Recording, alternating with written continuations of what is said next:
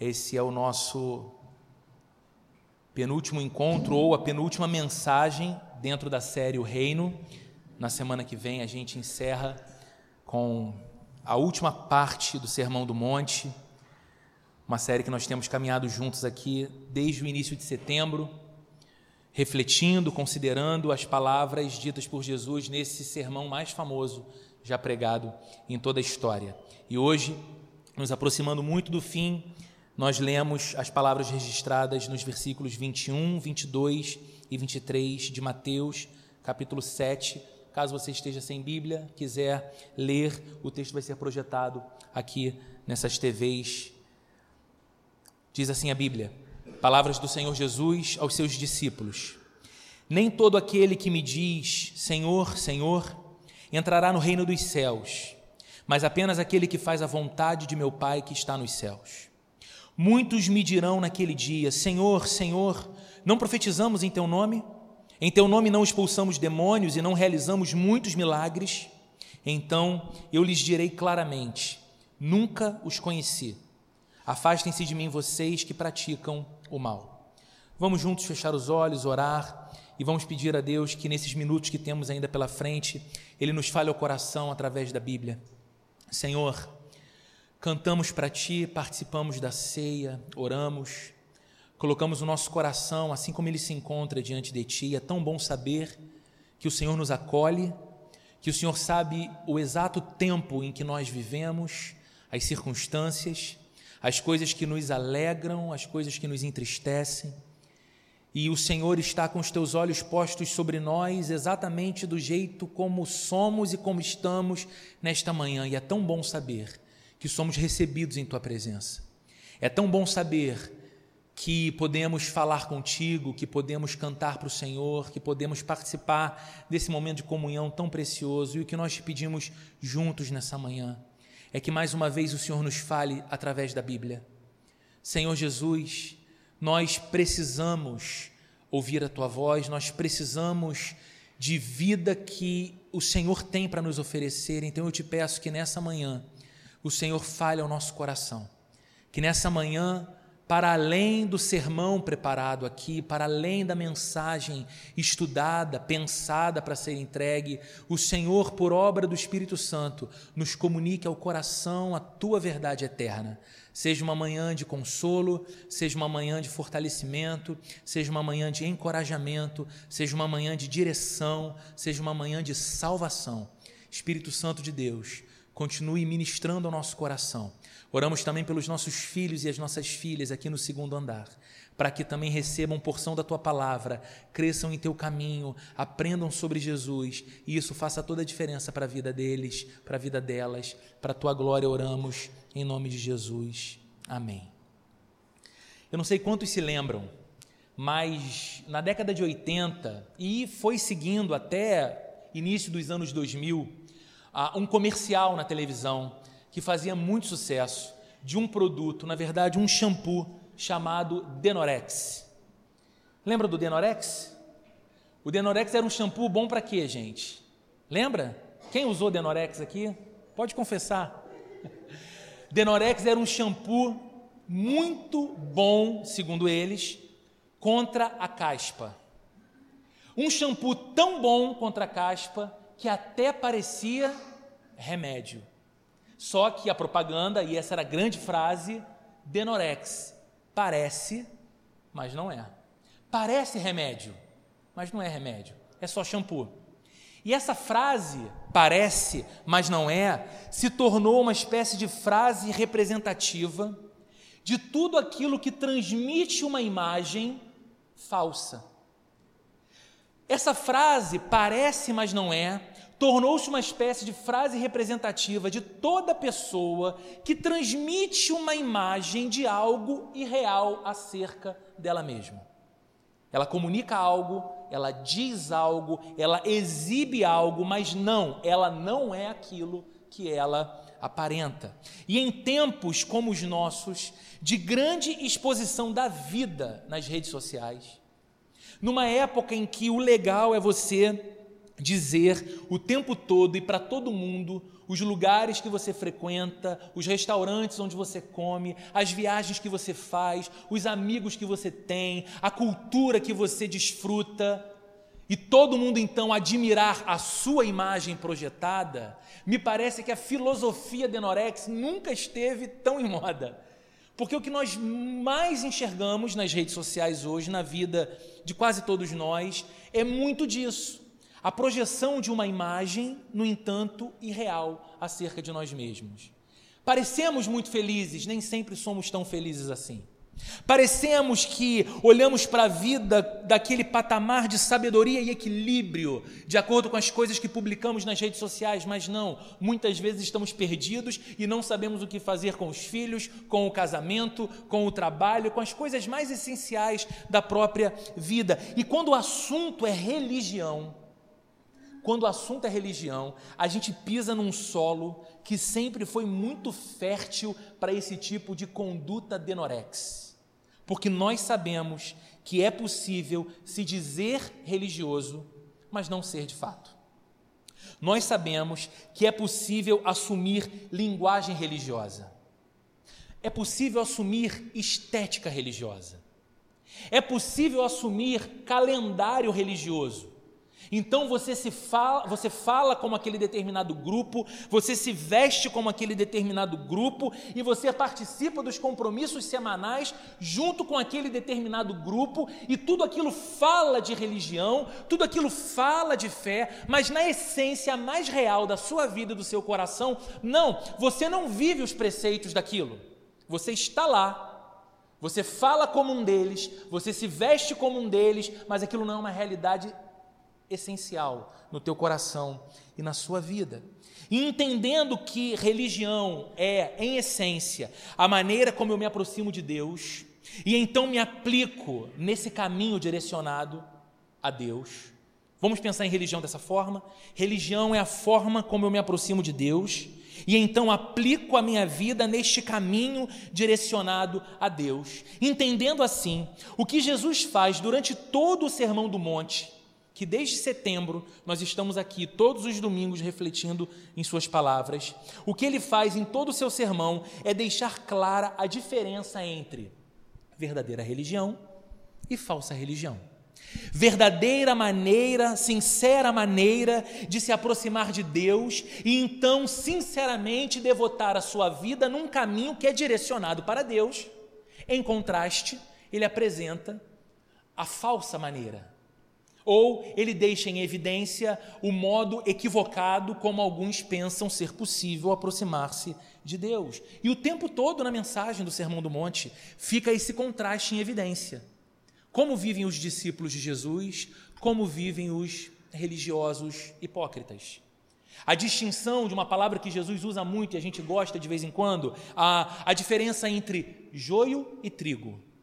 Porque joio e trigo se parecem. Joio e trigo crescem juntos no campo, mas joio e trigo são muito diferentes.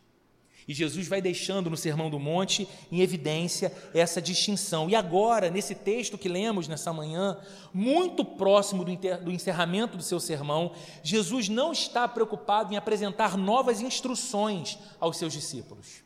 Chegando no final da mensagem, ele não está mais preocupado em falar novas perspectivas a respeito da oração, como ele tanto dissera antes, novas perspectivas acerca do jejum, do amor ao próximo, de uma vida de misericórdia, de uma vida pacificadora. Não.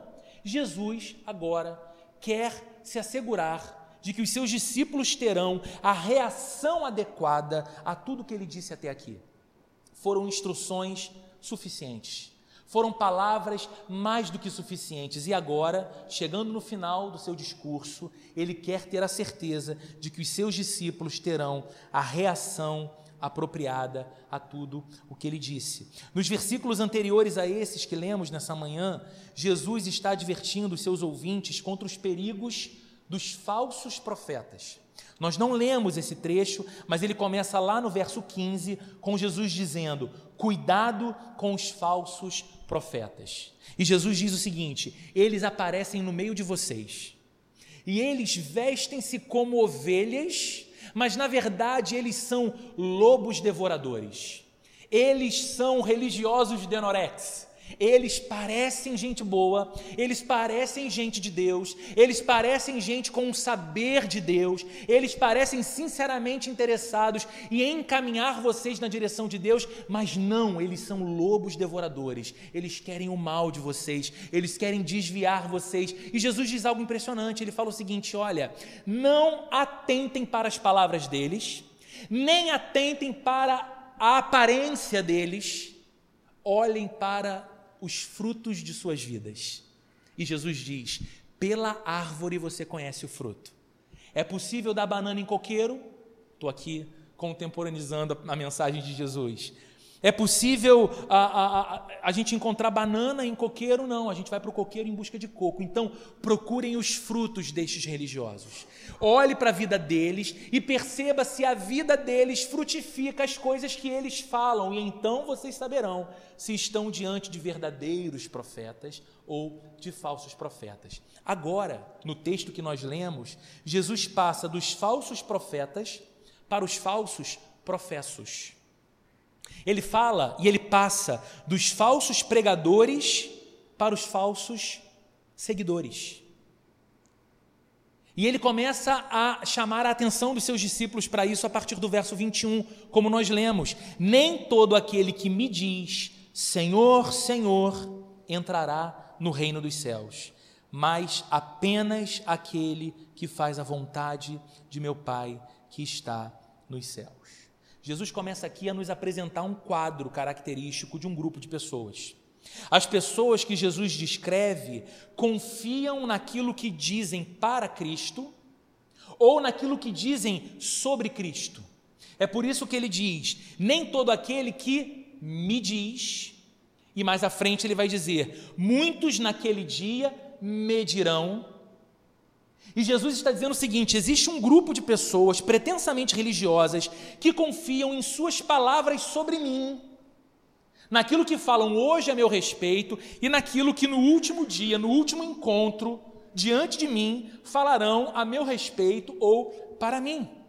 Só que, de acordo com as palavras de Jesus, nesse verso 21 que lemos, o nosso destino final será estabelecido não pelo que falamos hoje para Jesus, nem pelo que falamos hoje sobre Jesus, e nem mesmo sobre o que diremos para Ele no último dia, neste que a Bíblia chama de dia do encontro final, ou dia do juízo, onde todo homem, toda mulher criado por Deus e que já pisou nesse mundo estará diante de Cristo. O nosso destino final será estabelecido, pelo contrário, por fazermos o que dizemos e por estar a nossa confissão verbal acompanhada de obediência moral. Olha o que Jesus está dizendo para a gente. Nem todo aquele que diz Senhor, Senhor entrará no reino dos céus. A ideia de Jesus é revelar a inutilidade de uma confissão religiosa meramente verbal. E nós sabemos que isso é muito comum, não é?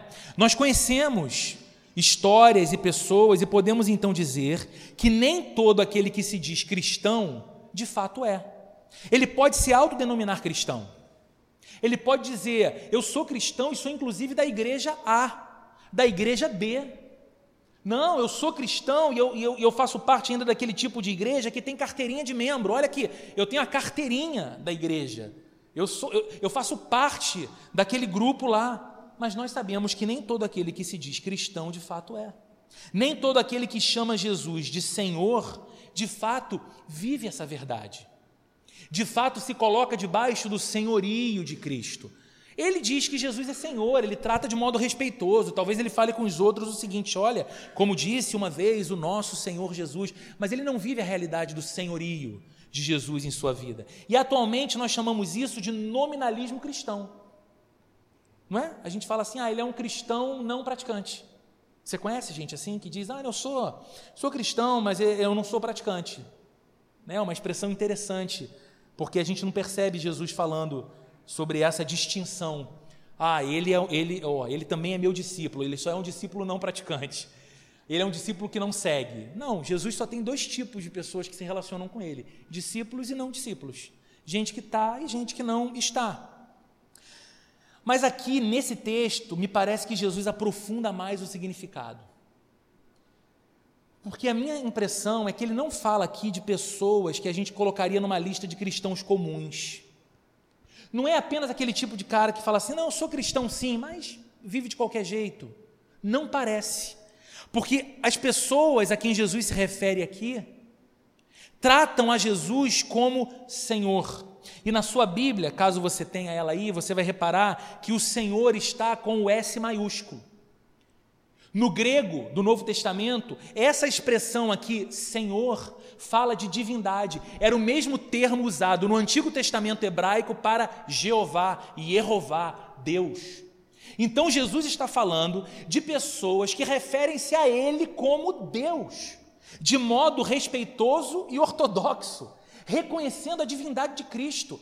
São pessoas que olham para Jesus mais do que apenas como um grande mestre, como um grande idealista, como alguém que mudou a história da humanidade e merece então um interesse do nosso olhar e do nosso apreço para entender que movimento é esse que começa entre pobres da Palestina do primeiro século e ganha o mundo. Vamos estudar o cristianismo? Não.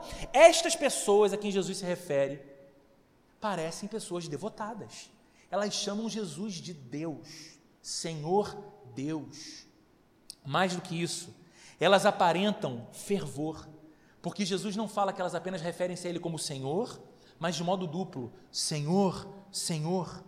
Como se chamassem atenção para a força do seu zelo, como se chamassem atenção para a força de sua devoção a Deus. Elas se devotam a Deus, elas cultuam a Deus. E mais do que isso, o que me chama mais atenção, essas pessoas a quem Jesus se refere aqui parecem ter uma confissão de fé que é pública, não é tímida.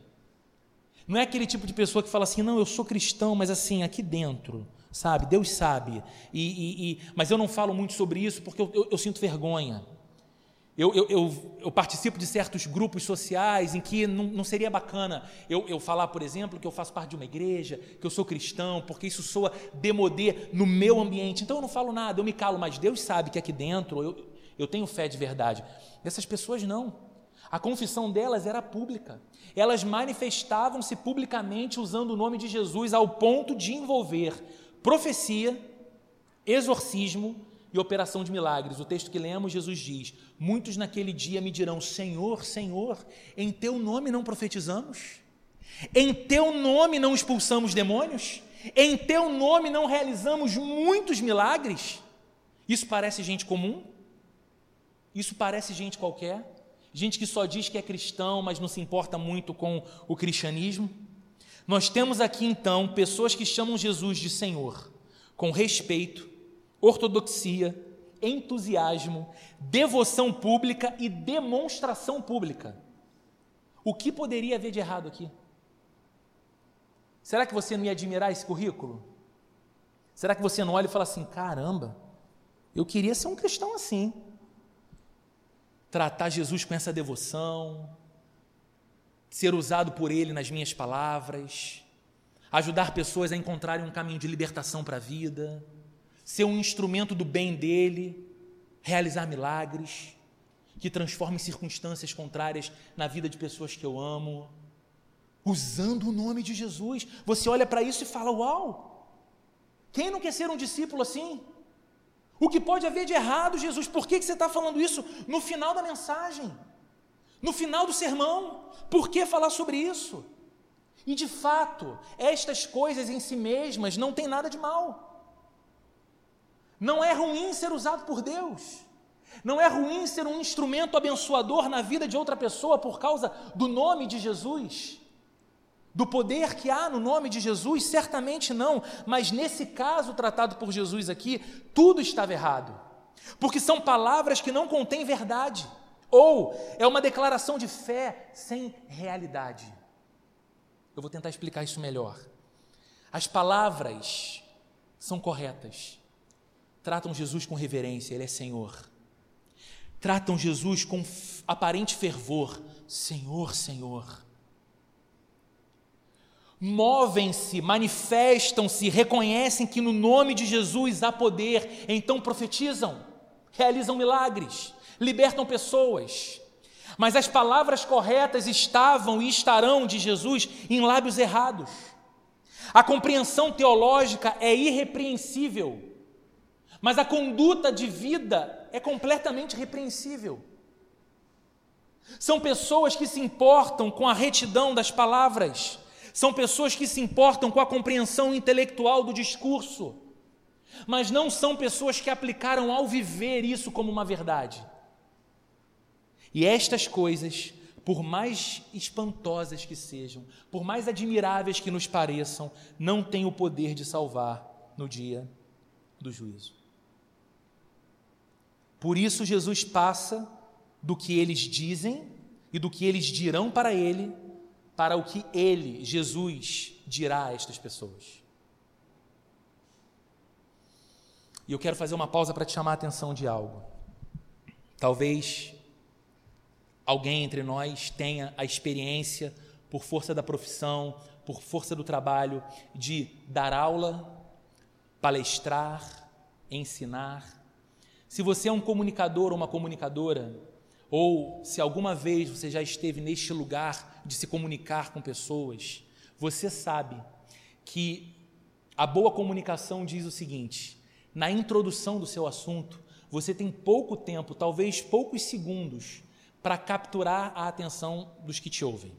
E dependendo da forma que você apresenta o teu tema, as pessoas falam: "Ué, vou ficar com ele até o final, porque isso me cativou, eu quero. Onde isso vai dar?"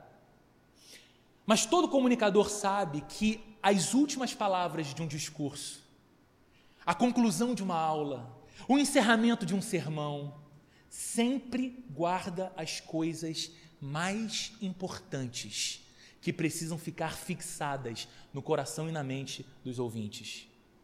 Pense em Jesus. Ele introduz o Sermão do Monte falando sobre felicidade. Todo mundo quer ser feliz. Todo mundo estima a felicidade e todo mundo quer aprender com Jesus o que é uma vida feliz. Só que agora ele começa a caminhar para a conclusão do seu sermão. E na conclusão do seu sermão, falando para os seus discípulos a quem ele tanto ama, ele ressalta a importância de que eles tenham clara a distinção de que nem todo mundo que se autodenomina seguidor de Jesus o é de fato. Porque, por mais estranho e incrível que pareça, nós podemos nos sentir atraídos a uma adesão ao cristianismo que tem a ver com a intelectualidade do cristianismo, ou que tem a ver com o ambiente social promovido pelo cristianismo, ou que tem a ver com o nosso apego a alguns aspectos bonitos e admiráveis do cristianismo, como altruísmo, amor ao próximo e prática do bem, e, no entanto, não nos apegarmos ao cristianismo e ao Cristo todo e nos colocarmos debaixo do senhorio e do governo dele em nosso coração e em nossa vida. E Jesus está em suas últimas palavras, repito, chamando a atenção dos seus discípulos para que eles sejam pessoas menos preocupadas com palavras de discursos, menos preocupadas com atos mirabolantes de poder e mais preocupados com uma vida verdadeiramente cristã, na essência, na base, no fundamento. E então ele passa das palavras que as pessoas dirão para ele no último dia, espantadas: Senhor, Senhor, em teu nome profetizamos, em teu nome expulsamos demônios, em teu nome realizamos milagres. E ele passa então para o que ele dirá a estas pessoas. Verso 23: Então eu lhes direi claramente: nunca os conheci. Nunca os conhecer. Afastem-se de mim, vocês que praticam o mal. E a gente olha e fala: como assim, Jesus? Como pratica o mal quem profetiza em teu nome?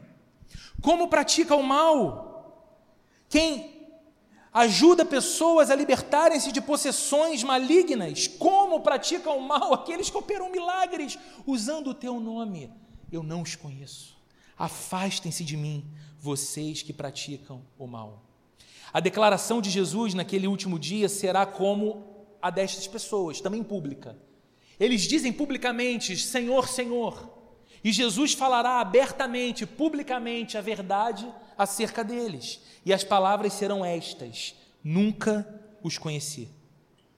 embora tenham usado publicamente o nome de Jesus, embora tenham usado de modo mágico o nome de Jesus, o Senhor não conhecia os seus nomes. Eles eram falsos professos. Eles tinham uma profissão de fé verbal, mas não moral. Lembra na introdução? Denorex? Parece remédio, mas é só shampoo. Você escuta a declaração de fé, você escuta as palavras da pessoa, você escuta o modo empolgante como ele ou ela fazem uso do nome de Jesus. Mas ele conseguiu divorciar a profissão de fé cristã, a declaração verbal cristã de uma vida cristã. O seu discurso serve aos outros, não para ele. As verdades eternas e contundentes do cristianismo servem para ser ensinadas por ele aos outros, não para ser aplicadas por ele ao seu viver. E Jesus está dizendo: naquele dia, eles ouvirão de mim, nunca os conheci. Eles têm, eles têm confissão de lábios, mas não uma confissão de vida. Chamam a Jesus de Senhor, Senhor, mas jamais se submeteram ao seu senhorio, nem buscaram a vontade do Pai Celestial. Jesus está falando de homens e mulheres que são seus próprios senhores, ainda que chamem Jesus de Senhor, ainda que refiram-se a Ele de modo ortodoxo, piedoso, empolgado, como Senhor ainda que tenham descoberto que no nome de Jesus há um poder místico e mágico. Então eles usam o nome de Jesus. E esquecem-se que Jesus é capaz de usar quem ele quiser, a hora que ele quiser, para a promoção do bem, a vida de quem ele quiser abençoar. Ele não precisa usar só um discípulo. Você lembra da antiga história do Antigo Testamento? De um profeta chamado Balaão? Que precisou ser corrigido por Deus e a forma que Deus encontrou para usar ou para falar com aquele profeta foi através do seu animal, uma mula. E a expressão popular é: se Deus usa uma mula, por que não vai usar o Roberto? Né? Se Deus pode usar até a mula de Balaão, qual é a dignidade da mula? Qual é o, a devoção da mula? Deus usa. E a pessoa confiou, ou confia, que porque algumas vezes se valeu do nome de Jesus e aparentemente coisas aconteceram, ela está segura e garantida, ainda que não viva uma vida real ao lado de Jesus. Você consegue ver a seriedade de tudo isso? É possível ser batizado. E nós devemos ser batizados. Porque Jesus disse que seus discípulos deveriam fazer discípulos de todas as nações e batizar estes que crescem em Jesus. Então, quem crê em Cristo ao ponto de entregar o coração para Ele, decide-se pelo batismo. É um fato, inquestionável. Mas é possível ser batizado. É possível participar ativamente da igreja, não faltar programação, não deixar de participar de absolutamente nada. E eu vou mais além: é possível ser um bom pregador da Bíblia. Porque o que eu falo daqui não é algo dito do alto para baixo ou de cima de uma plataforma para quem está abaixo da plataforma. Estas palavras são sérias a todos nós. É possível ser um grande pregador da Bíblia. É possível ter um profundo saber teológico. É possível ter um invejável currículo de obras maravilhosas, incluindo profecias, exorcismos e milagres, e mesmo assim jamais ter cumprido e sequer desejado a vontade do Pai que está nos céus. É por isso que há tantos falsos profetas em nosso meio. É por isso que há tantas pessoas abarrotando espaços como esse, chamados igrejas, mas seguindo aquilo que o apóstolo Paulo diz, escrevendo a Timóteo, seu filho na fé, discípulo e pastor numa cidade grega chamada Éfeso. Ele diz: Timóteo, nos últimos dias as pessoas buscarão, como quem tem coceira nos ouvidos, escutar aquilo que lhes agrada, e se cercarão de falsos mestres que digam apenas aquilo que elas querem ouvir, mas não o que elas precisam ouvir. Tu, porém, disse Paulo a Timóteo, siga pregando o Evangelho. Qual o tempo que nós vivemos, queridos? Nós vivemos num tempo em que as pessoas se cercam disso e acreditam de verdade que elas podem ter boas práticas cristãs, falar bem da Bíblia, ter um profundo saber teológico, participar ativamente da igreja, ter carteirinha de membro de igreja. No entanto, nunca desejou, nunca viveu, nunca quis efetivamente a vontade do Pai, apenas a sua própria vontade. Pessoas que se valem do nome de Deus para o estabelecimento do seu reino, mas não do reino de Deus. Pessoas que se valem do nome de Jesus como um poder mágico, solucionador dos problemas da vida. Então eu uso o nome de Jesus para ter um relacionamento melhor com os meus filhos. Eu uso o nome de Jesus para ter um casamento mais bacana com meu cônjuge. Eu uso o nome de Jesus para ter mais benefícios financeiros do meu projeto profissional.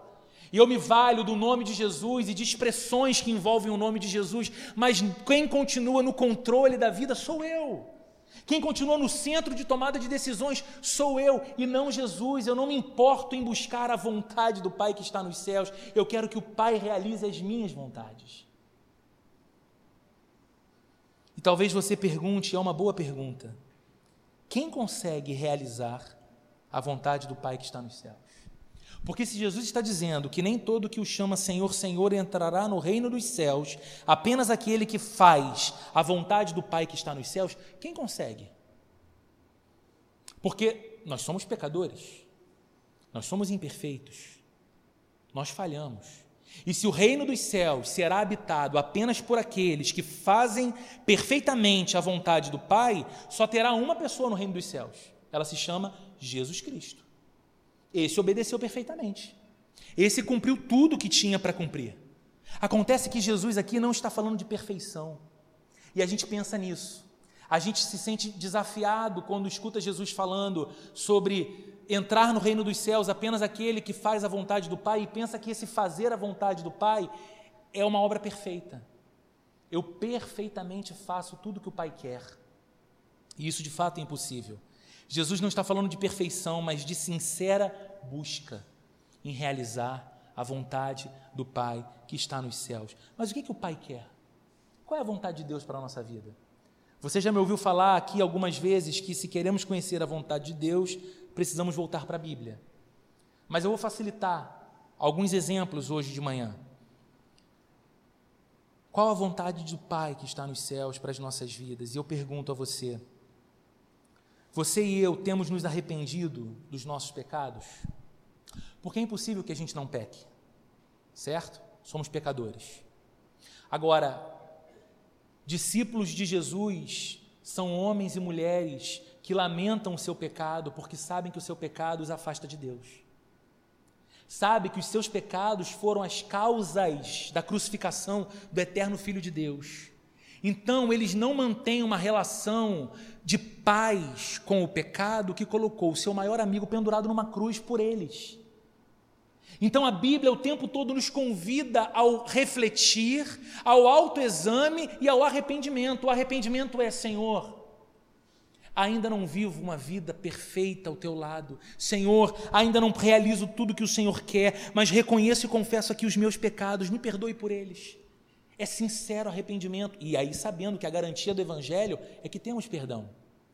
Mas se a vontade do Pai que está nos céus é que temos um coração quebrantado ao ponto de nos arrepender dos pecados, nós temos tido espaço em nossas vidas para arrependimento? Nós buscamos sinceramente por vidas santas e consagradas a Deus. E talvez a ideia que vem na sua cabeça de uma vida santa é a vida de um ermitão, a vida de alguém que está fora da realidade, fora do mundo, a vida de alguém que abdicou da sociedade, abdicou da cultura, abdicou da vida familiar, abdicou da vida profissional, porque nessa selva de pedra não dá para ser santo e ele foi para um monastério buscar Deus. Não, vida santa não tem a ver com isso. Vida santa tem a ver com uma vida que, sinceramente, objetivamente se coloca num caminho de separar-se para Deus. O que é uma vida santa no casamento? É o pensar o meu relacionamento conjugal dentro de casa como algo que precisa ser separado da massa comum de como o mundo discerne casamento e é um casamento que vive perto de Deus, na presença de Deus. Isso é um casamento santo, não é um casamento perfeito, não, viu? É nunca mais vai discutir, é impossível você nunca mais vai discutir. Agora, como você vai discutir é um bom segredo. Sabe? Ah, a gente não vai mais se desentender. Mentira, vai desentender hoje de tarde no, no jeito do café. Ficou frio, ficou forte, ficou fraco. A questão não é essa, a questão é: nós estamos pegando esse negócio aqui chamado casamento e tirando desse bolo maluco que a cultura e a sociedade nos impõe muitas vezes e trazendo para perto de Deus. Como é um casamento influenciado por Deus então? Que marido eu posso ser para você, meu amor? Que esposa eu posso ser para você, meu amor? Que pais nós podemos ser para os nossos filhos com a força de Deus, com a sabedoria de Deus, com a direção de Deus. Isso é uma vida santa no casamento. Aplique isso à sua vida profissional. Aplique isso à sua cidadania. Aplique isso quando você olha na lateral do seu carro aquele copinho e tem a tentação de olhar da janela e falar assim: não estou perto de casa e aqui o bairro já está meio sujo ninguém vai ver, só vai ser mais um copo. E aí você joga fora, na rua. Ah, Roberto, o que, que isso tem a ver com viver santo? Tudo. Tudo. Porque uma vida próxima de Deus ressalta que tipo de cidadão você tem que ser para esse mundo. Alguém que reflete a imagem do Deus Criador, alguém que zela pelo jardim de Deus, alguém que zela pela criação de Deus. Então não degrada o jardim, não coopera com a poluição cuida, preserva, tem zelo. Buscar a vontade do Pai que está nos céus, e eu pergunto a você: temos confiado em Cristo somente? Porque se há uma vontade de Deus expressa na Bíblia, é que nós devemos depositar a nossa confiança para a salvação e para a vida em Jesus apenas. No que você tem se apegado como confiança para o seu dia a dia? É em Cristo? É em Jesus? Ou você ainda é alguém que deposita grande fé em você, na sua performance? Ou você é ainda alguém com as suas superstições e apegos, de modo que você tem Cristo e mais alguma coisa e você acha que isso vai dar certo? Qual é a vontade de Deus para a nossa vida?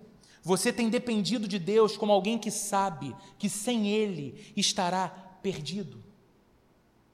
Percebe que a gente pode ir embora daqui pensando em coisas subjetivas, ah, tá, só vai entrar no reino dos céus aquele que busca a vontade do Pai que está nos céus. Ah, tá bom. Então faz a tua vontade, Deus. E você não sabe o que faz com isso na segunda-feira. Estão aqui algumas coisas. Deus é real. Essa vida aqui é real. Isso aqui que a gente está fazendo hoje de manhã faz algum sentido para nós ou é uma absoluta é uma absoluta perda de tempo, uma hora e meia, duas horas de um domingo, num lugar para ouvir algo que tem o poder de incomodar o nosso coração, porque não é necessariamente agradável, nos move para alguma direção, para não acontecer nada na segunda. Não. Aquele que viu o reino dos céus se descortinar diante de si, é alguém que agora busca, numa, vive numa sincera busca, num sincero interesse pela vontade do Pai que está nos céus. E ele passou a descobrir que a vontade de Deus tem a ver com o seu cotidiano. Como ele trata, como ele olha, como ele fala, como ele toca, como ele ganha, como ele gasta, tem a ver com tudo.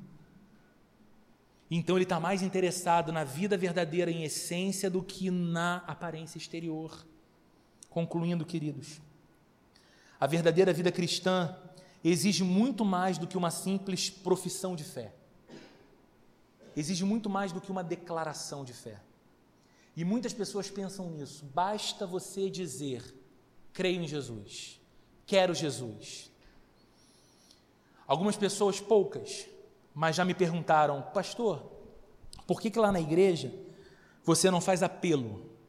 E eu não sei se você conhece essa linguagem, mas o que é o apelo? É no final de uma mensagem como essa, um pregador falar com as pessoas que estão ali, você que está aqui, e que quer agora receber Jesus em sua vida, em seu coração, levante sua mão, fique em pé, vem aqui na frente, eu quero orar por você.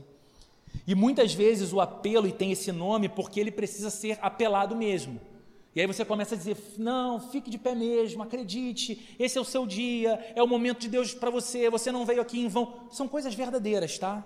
Só que qual é o problema do apelo? Você toca na emoção da pessoa, como se a emoção fosse segura e confiável. Só que você pode se emocionar com uma música, e não precisa nem ser uma música cristã, e tomar um monte de resolução para a vida que não dura o café da tarde. Entende?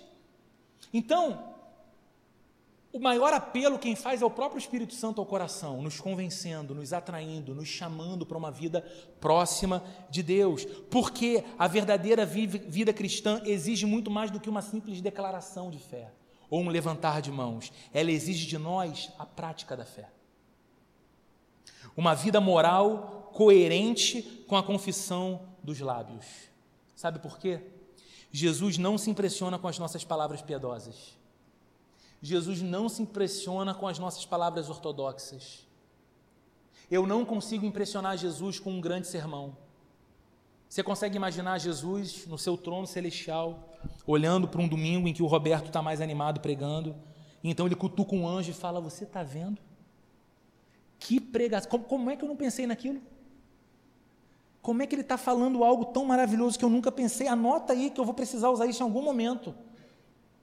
É estúpido pensar nisso. Jesus não se impressiona com as nossas palavras, ele continua pedindo evidências da nossa sinceridade em obras de obediência. Você vai obedecer a Jesus perfeitamente? Vai não, amigo? Está aqui alguém há 25 anos tentando e digo para você: falha o tempo todo. Você não consegue. Você desobedece e desobedece mesmo. Agora, o que Jesus espera de você e de mim é uma busca sincera, mais do que perfeição. Porque foi exatamente porque não somos perfeitos que ele veio viver a vida perfeita que nós não viveríamos. Embora, e preste atenção nisso, por favor, embora ninguém entre no reino de Deus por causa de sua obediência, ninguém que entra no reino de Deus é deliberadamente desobediente. Ok? Ninguém vai entrar no céu porque obedeceu, porque é impossível obedecer perfeitamente para entrar no céu. Mas ninguém que estará lá na eternidade ao lado de Deus viveu uma vida, apesar de Cristo, completamente desobediente. Não, basta dizer. Basta falar que eu sou de Jesus, não importa o que Ele espera para a minha vida, vou continuar vivendo do meu jeito. Não. É, o CEP está errado, não vai estar tá lá, não. É verdade que só temos salvação pela graça, mediante a fé em Cristo. Mas é igualmente verdade que a graça de Deus na vida de uma pessoa resulta inevitavelmente em obediência. Você só é salvo pela graça. Você só pode se aproximar de Deus por causa da graça de Deus que te aceita e enviou Jesus como teu Salvador, para que isso fosse possível. Mas essa graça nunca é banalizada pelos discípulos de Jesus. Essa graça não apenas nos faz cantar, essa graça nos faz viver com Ele. É bom cantar a graça, mais desejável ainda é viver em resposta à graça. Uma resposta de amor, uma resposta de devoção, uma resposta de obediência. Qualquer ideia de graça que diminui o seu valor a transforma em algo irreconhecível. Qualquer ideia de graça que diminui a necessidade de uma vida em resposta a essa graça não fala mais de graça. Cuidado com esse, com esse conceito de graça. Então, queridos, eu queria encerrar nessa manhã dizendo a você que é um discípulo e uma discípula de Jesus, que o convite que o Senhor nos faz hoje é de constante avaliação do nosso caminho, da nossa vida. Temos sido pessoas mais preocupadas com a estética da religião, com o discurso da religião ou com a essência de uma vida ao lado de Jesus. Essa essência se manifesta na minha casa, essa essência se manifesta no meu trabalho, essa essência se manifesta na minha relação com os meus filhos, essa essência se manifesta na minha relação com os meus pais. São perguntas importantes. E talvez você esteja aqui entre nós e nunca tenha ouvido, e talvez até então nunca tenha concordado com essa ideia que a Bíblia diz, e não eu, de que haverá um dia em que todos compareceremos diante do tribunal de Cristo.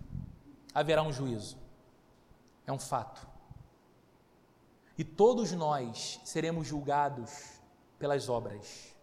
É outro fato. Aqueles que entregaram a sua vida a Cristo, confiando que as obras de Cristo e apenas as obras de Cristo os justificam diante de Deus, serão julgados não pelas obras que praticaram, mas pelas obras perfeitas de Cristo em quem creram e para quem viveram todos os dias de sua vida. E estes serão aqueles que ouvirão palavras do próprio Cristo: Vinde a mim, benditos de meu Pai, e entrem no descanso eterno. Agora, se nos aproximarmos do Senhor naquele dia derradeiro, tendo apenas as nossas próprias obras de justiça para apresentar a Deus, seremos aqueles que ouvirão do próprio Senhor: Afastem-se de mim, pois nunca os conheci. Eu falo então a você com todo o coração que veio aqui nessa manhã e que flerta talvez com a fé cristã, considera a fé cristã, mas não deu o seu passo tão essencial de tornar-se um discípulo de Jesus. Faça isso para o bem da tua alma. Faça isso para que você viva aqui a vida abundante que Cristo oferece e o descanso seguro por toda a eternidade ao lado dele. Vamos orar? Vamos fechar os olhos, curvar a cabeça. Senhor querido, eu te louvo por essa manhã de domingo, pela vida dos meus irmãos, irmãs, amigos queridos que o Senhor trouxe nesse lugar. Te louvamos pelo culto, te louvamos pelo encontro, te agradecemos pela tua palavra e te pedimos, Senhor querido, que ao nosso coração seja permitida a tua visitação, de modo que possamos considerar as palavras aqui faladas para além das palavras de um interlocutor humano, mas que o teu Espírito Santo continue gerando vida no nosso coração, falando ao nosso interior, convencendo-nos do teu caminho e que nós desejamos, desejemos, Senhor, juntos viver uma vida mais próxima do Senhor, uma vida mais condizente, uma vida não apenas de profissão de lábios, mas uma vida de essência, de verdade, de prática real, uma vida de obediência moral. Que o Senhor nos ajude a ser e a viver nas múltiplas áreas da nossa vida como discípulos do Senhor, como teus seguidores, como homens e mulheres que valorizam a tua verdade e a tua palavra. Que o amor de Deus, a graça de nosso Senhor e Salvador Jesus Cristo, a comunhão e a consolação do Espírito Santo esteja presente com todos nós nesta semana até o último dia de nossas vidas aqui na terra, em nome de Jesus. Amém e amém.